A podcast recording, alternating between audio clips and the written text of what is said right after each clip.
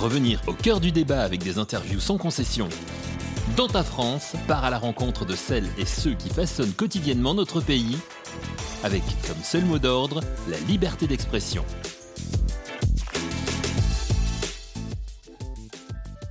Nous étions à la journée dédiée à l'éthique médicale à Brajac en compagnie du professeur Jean-François Delfrécy qui, après avoir présidé le conseil scientifique, se consacre pleinement à ses fonctions à la tête du comité consultatif national d'éthique CCNE. Le thème cette année Covid-19, sciences politiques et société les enjeux éthiques. Professeur Jean-François Delfrécy, pouvez-vous nous raconter l'histoire de cette journée d'éthique médicale? Oui, c'est une journée parce que Brajac est une très belle église romane qui est située dans le nord du Cantal qui domine une vallée qui s'appelle l'Auze et dont les patrons sont Saint-Côme et Saint-Damien, qui sont aussi les patrons des médecins, des pharmaciens et des chirurgiens. Donc euh, dans les années 50, c'était monté euh, une journée de bioéthique médicale pour les médecins, les soignants en général, qui a duré une vingtaine d'années et qui s'est arrêtée. Et puis on a repris il y a trois ans, à l'occasion de la construction des États généraux de la bioéthique. Et puis, euh, voilà, à titre personnel, je suis originaire de ce coin-là, dans, le Nord Cantal. Et euh, on avait repris après les états généraux de la bioéthique montés par le, Comité national d'éthique. À l'époque, c'était sur euh, la construction de la nouvelle loi de bioéthique. Puis après arrivent ces deux années et demie Covid. Et donc là, j'ai voulu, j'ai souhaité qu'on reprenne cette journée, évidemment, compte tenu euh, aussi du fait que j'avais pris la, présidence du, comité, non seulement d'éthique, mais du conseil scientifique, il fallait aborder le problème du Covid. Tout au long de l'après-midi, des personnalités du monde médical sont intervenues. Pour commencer, le professeur Étienne Bazin, directeur adjoint espace de réflexion éthique Auvergne-Rhône-Alpes, nous explique les grands enjeux éthiques de cette crise sanitaire sans précédent. On vivait dans un tel confort avant la crise que on ne se posait pas de questions éthiques et que l'éthique c'est comme c'est comme le sport, c'est comme la gymnastique. Il faut apprendre à, s'exercer euh, en permanence. Et à force de, ne pas répondre aux bonnes questions, mais finalement, on est dans une sorte de, paresse, je ne sais pas si c'est le bon terme, de léthargie, en tout cas de, facilité à ne pas se poser les questions. Cette crise sanitaire a créé un réel dilemme éthique sur le choix pour nos gouvernants et notre société. Pendant la crise, il y a eu un dilemme de savoir euh, qui privilégier, qui euh, se sauver, sauvegarder. Euh, est-ce qu'il faut mieux sauver l'économie plutôt que la vie des individus Donc de, vrais, vrais, de vrais dilemmes. Mais dans la mesure où avant, on n'avait même pas ces questions, soi-disant pas ces questions à se poser, alors que moi je pense qu'on aurait dû se les poser avant, eh bien, euh, du coup, ça devenait d'énormes questions. Quel est l'enjeu éthique principal de cette crise sanitaire? Le principal pour moi, c'est euh, la privation ou la restriction de liberté individuelle dans le cadre d'une euh, d'une protection globale de la société. D'après vous, la société a été mal préparée? Ah bah oui, puisqu'on était dans un individualisme absolu et tout le monde a vécu comme euh, une privation de liberté insupportable euh, le confinement, le port du masque, la vaccination, euh, les couvre-feux, etc. alors que ça aurait dû être considéré comme des actes altruistes pour sauver le maximum de personnes, notamment les plus vulnérables de notre société. Un équilibre précaire entre les crises successives, les enjeux sanitaires et les personnes vulnérables. Quelle va être la suite? C'est une bonne question. On devrait, quand on aura le temps, mais là une crise suit une autre crise. Euh, maintenant, c'est la crise euh, de la guerre euh, en Ukraine. Et donc, mais à un moment, il va bien falloir se poser pour se poser les bonnes questions sur les, personnes les plus vulnérables de notre société. Alors, bien sûr, on pense aux personnes âgées. je pense qu'il y a un énorme travail à faire sur les EHPAD et sur les, personnes âgées, mais aussi les handicapés, les, toutes les personnes, les personnes malades tous ceux qui sont marginalisés de, notre société d'actifs. On dévalorise la prévention, pourquoi? La prévention rapporte beaucoup. Le problème, c'est extrêmement difficile de matérialiser l'économie réalisée par une prévention, puisqu'on ne sait pas par définition ce qu'aurait été la situation si on n'avait pas fait la prévention. Alors que si on prend comme critère euh, économique de la guérison, du, du, soin, c'est plus facile à objectiver. Aujourd'hui, quelles sont les problématiques éthiques liées au Covid? Bah, Je pense que la principale problématique éthique, c'est la transmission. Maintenant que le Covid, euh, que le variant Omicron euh, joue plus sur la transmission du virus, plus que sur la gravité de la maladie. Et donc, c'est de trouver la meilleure adaptation possible face à euh, un test positif ou euh, un test négatif mais avec des symptômes, d'essayer de, ne pas euh, transmettre le virus à, d'autres personnes, notamment les personnes les plus fragiles. Pensez-vous que les médias de masse ont joué un rôle principal dans la diffusion de fausses informations sur la crise sanitaire du Covid-19 Majeur, c'est gravissime. C'est gravissime puisque justement, euh, en submergeant les gens d'informations et de mauvaises informations ou d'informations contradictoires, eh bien, on, on inhibe toute réflexion et donc on abétit les gens. Changeons un peu de sujet. Que vous inspire le terme comorbidité? D'une manière générale, j'aime pas les termes qui catégorisent euh, les gens. Je préfère le terme de fragilité que de comorbidité parce que comorbidité, ça veut dire des maladies en plus de la maladie euh, initiale, alors que en fait, ce qui importe, c'est euh, que les personnes sont extrêmement fragiles et vulnérables. Et c'est ça qui, compte. Et finalement, on peut bien avoir trois maladies ou quatre maladies et être très solide et puis que deux maladies et être extrêmement euh, sensible au moindre virus. Lors de cette journée d'éthique médicale, le docteur Pierre Laurent, généraliste de terrain, s'est également exprimé sur la relation médecin-patient pendant cette crise. J'ai été invité à parler du terrain. Et d'ailleurs, comment s'est passée cette relation médecin-patient? Eh bien, elle s'est passée comme pour euh, chaque médecin et chaque patient, totalement différemment d'avant, comme on ne l'avait jamais vécu. Ce qui a été dur en fait, c'est de, se remettre euh, ensemble en question parce qu'il y a une relation de confiance qui s'instaure entre le médecin et le patient. Euh, ça fait dix ans que j'exerce dans mon territoire et, et, des gens qui ont totale confiance en vous et qui ont un regard euh, bienveillant parce que vous avez le même pour eux voient que vous n'avez pas de solution à leur apporter. Et donc c'est très difficile parce que c'est une situation de, détresse pour eux, euh, à la fois médicale et humaine. Et d'habitude, euh, on peut leur apporter une solution. Et là, beaucoup moins. Et deuxièmement, il y a eu un petit souci dès le début de la crise qu'on a réussi à compenser assez vite, mais c'est qu'on nous a interdit de, voir nos patients physiquement. Et la relation médecin-patient, malgré tout ce qu'on veut mettre en place avec le numérique, reste une relation humaine. Euh, de vis-à-vis. -vis. Comment arriviez-vous à expliquer à vos patients cette maladie? Je n'y arrivais pas comme tout le monde. Tout ce qu'on sait, c'est qu'on ne sait pas. Et on verra demain, on fait au mieux aujourd'hui et on se tient au courant tous les jours, euh, tout simplement. Est-ce que ça a été dur l'arrivée de cette pandémie pour un médecin généraliste de terrain dans le Cantal? Personne n'est jamais préparé à ça. C'est très très dur, mais de toute façon, on n'est jamais préparé à ce qu'on ne connaît pas. Après, dans le métier, sur le fond, on est quand même préparé à essayer de s'adapter à chaque seconde parce que la pandémie Covid-19, on l'avait jamais vue, mais toutes les années on voit des grippes et toutes les années c'est différent et chaque patient est différent l'un de l'autre. Mais là on partait vraiment de zéro. Comment dans une zone rurale avez-vous géré cette pandémie? Par exemple La téléconsultation a-t-elle été difficile à mettre en place? Alors la téléconsultation, elle a été, elle a été difficile à mettre en place. Euh, tout d'abord pour une raison éthique, parce que c'est pas ce sur quoi on a envie de surfer en premier ici. Et la deuxième, c'est une raison tout simplement technique parce que ben, les zones blanches euh, ne sont pas qu'une illusion.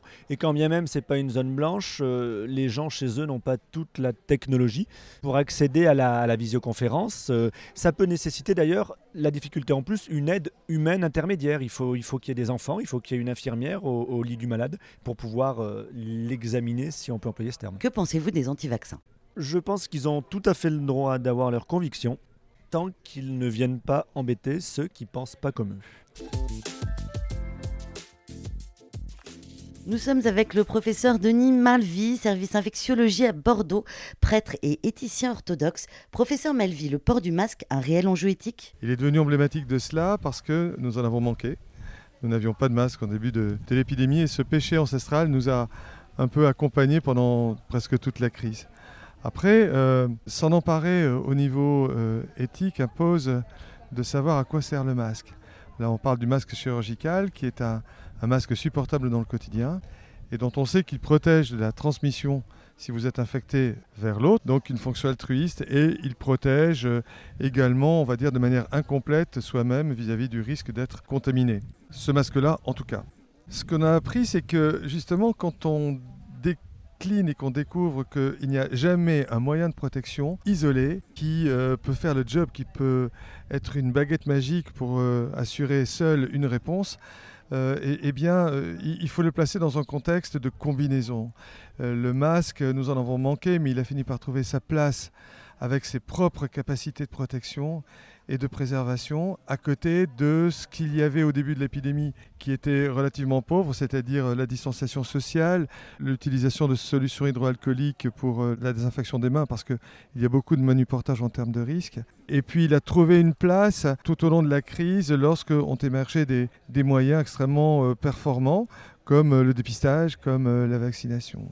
À l'ère d'Omicron, on, on se demande comment on va pouvoir échapper à Omicron tellement il est transmissible. Heureusement, ce virus est devenu euh, moins sévère. Une nouvelle vague est-elle possible? Nous aurons sans doute une huitième vague. Ce sera soit avec le même variant, le BA.5, soit avec un sous-variant, un sous-sous-variant du sous-variant Omicron qui serait de plus en plus transmissible, mais qui conserverait la même relative euh, sévérité modérée que celle de, BA.5. Donc, euh, ce qui risque de devenir, c'est ce qu'on en fera, c'est-à-dire deux ans d'expérience dont on sait qu'avec les moyens qu'on a à notre disposition, avec la vaccination, le dépistage, euh, l'usage de médicaments pour les personnes fragiles qui deviendraient symptomatiques, administrés de manière précoce, eh bien, le masque, il contribue à, protéger les autres lorsqu'on est dans des... et, nous protéger partiellement au moins nous-mêmes quand on est dans des endroits de haute transmissibilité, de haut risque, comme tout ce qui est confiné. Quels sont les endroits où le confinement est incompressible? Ce sont les endroits qu'on a du mal à aérer car l'aération, ce, vieux, ce vieux moyen, c'est un moyen extrêmement prolifique et extrêmement vertueux. Mais il y a des endroits où c'est compliqué. Par exemple, le moyen de transport. Par exemple, euh, des endroits dans lesquels on ne dispose pas de, fenêtres. Et, là, eh bien, euh, on est dans le vivre avec. Vivre avec les variants et les sous-variants euh, à l'ère d'Omicron, ça ne veut pas dire vivre dans le déni de faire comme si ces virus n'existaient pas. Moi, ce virus, je suis prêt à vivre avec, mais il ne me fait toujours pas envie. Donc, si je me retrouve dans un endroit contraint dans lequel euh, eh bien, il n'y a, pas de, possibilité d'aérer un, endroit relativement clos. Si je vois qu'il y a énormément de monde dans, une voiture, eh bien, j'attendrai la voiture suivante. D'ailleurs, on, nous l'annonce. Euh, il y a beaucoup de monde, mais au bout de trois minutes, je vous assure, vous allez avoir un train qui est beaucoup plus commode. Je rentrerai dans le train suivant, je m'accorderai ces trois minutes et je porterai le masque. De ma propre responsabilité, par-delà mon expérience et à travers mes choix et ma conscience vis-à-vis de l'autre et aussi un peu de moi-même. Le masque, avec notre expérience euh, et avec un minimum de bon sens et de responsabilité, peut trouver, son, peut trouver sa place. Avec Jérôme Perrin, membre du comité national pilote d'éthique du numérique, CNPEN, abordons la place du numérique dans la crise Covid. C'est vrai que existait et existe toujours un comité consultatif national d'éthique qui, lui, est plutôt orienté, c'est son sous-titre, sciences de la vie et de la santé. Quelles sont les spécificités de l'éthique du numérique? Euh, la première chose, c'est que le numérique, euh, il devient très invasif, d'abord, euh, dans la vie de tout le monde, la vie individuelle et collective. Et puis, il a des effets sur vraiment les relations des gens entre eux, déjà. Il y a aussi le fait que par la robotique et par un certain nombre de, phénomènes, des, des, effets de fascination de l'humain par le numérique. Le numérique était déjà bien implanté, mais nous avons assisté à une réelle explosion de la bulle numérique avec la crise Covid. Arrivant en 2019, qu'est-ce qui s'est passé? Paf, massification des usages du numérique. Autrement dit, tout le monde s'est mis, paf, à être envoyé sur Internet, à être envoyé sur des plateformes numériques, des réseaux sociaux, etc., parce que tout le monde était chez soi, confiné. Et donc, euh, nous, on a commencé notre travail dans ce contexte-là. C'était d'une certaine manière exemplaire, mise en situation. Du coup, nos premiers sujets, alors qu'on avait des commandes, je dirais, du Premier ministre, qui étaient de. Les trois commandes qu'on avait, c'était des avis sur véhicules euh, à conduite autonome. C'était euh, le diagnostic médical et l'intelligence artificielle, et c'était les agents conversationnels, autrement dit les chatbots. Ces trois sujets, on les, on les a travaillés et on les travaille. Mais les tout premiers groupes de travail qu'on a fait, c'était en situation, l'analyse des situations et des risques dans le contexte du Covid, de crise sanitaire aiguë. Et donc voilà, on a publié trois avis. Le premier a été finalement, et c'est assez symptomatique, on a voulu le faire sur le thème de la fraternité. Parce qu'on s'est dit, bah, finalement, on a tous vécu ça, le moment, tout est bloqué, toute la vie sociale s'arrête.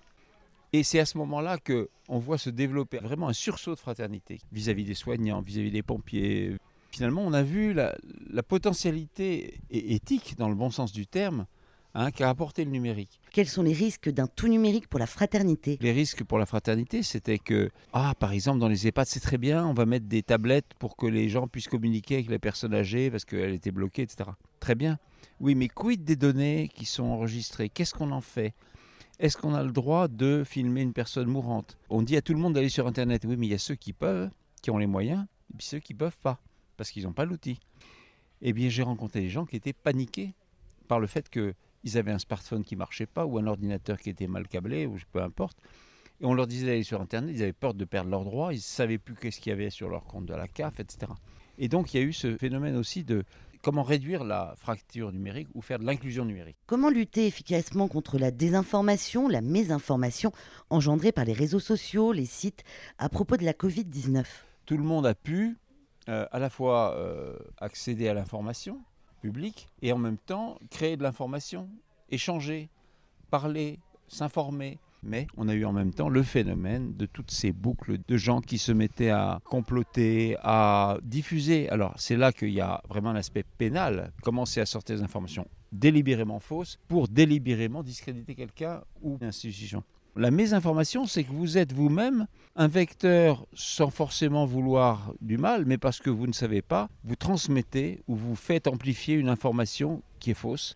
Et donc vous contribuez à cette viralité. Hein, c'est comme un virus cette viralité informatique des fausses nouvelles, des fake news. Comment responsabiliser les citoyens sur la mésinformation? Responsabiliser, c'est leur montrer comment ils peuvent contribuer par une attitude de maîtrise par rapport à ça. Finalement, de vérifier avec les plateformes, parce que tout ça passe par des outils qui sont véhiculés par des plateformes numériques, d'une certaine manière, elles-mêmes aussi les responsabiliser par rapport à la diffusion et par rapport à la viralité.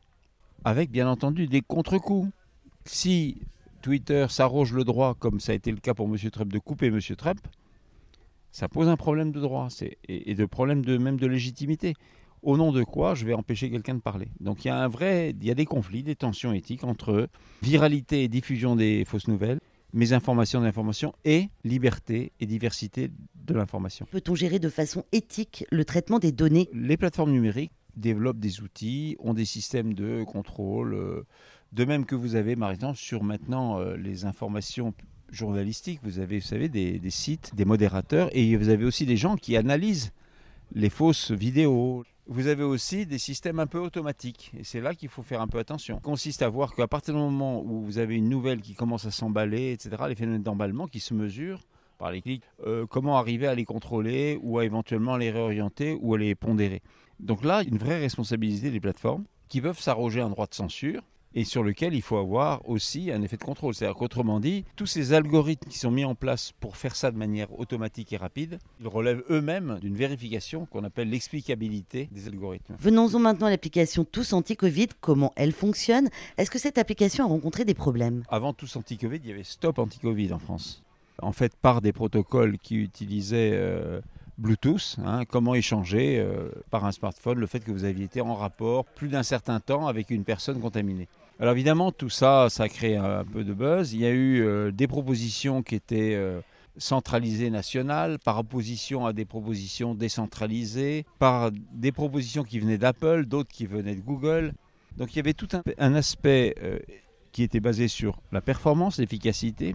Il y avait un critère qui était celui de la performance. Est-ce que ça marche ou pas? La deuxième, c'était les informations collectées, où est-ce qu'elles vont et qui en est propriétaire. La troisième, c'était euh, finalement euh, centralisé versus décentralisé. Tout ça, il y a des débats. Il y a eu, euh, nous, on a auditionné, y compris d'ailleurs le directeur des instituts qui étaient eux-mêmes en charge de développer la solution française.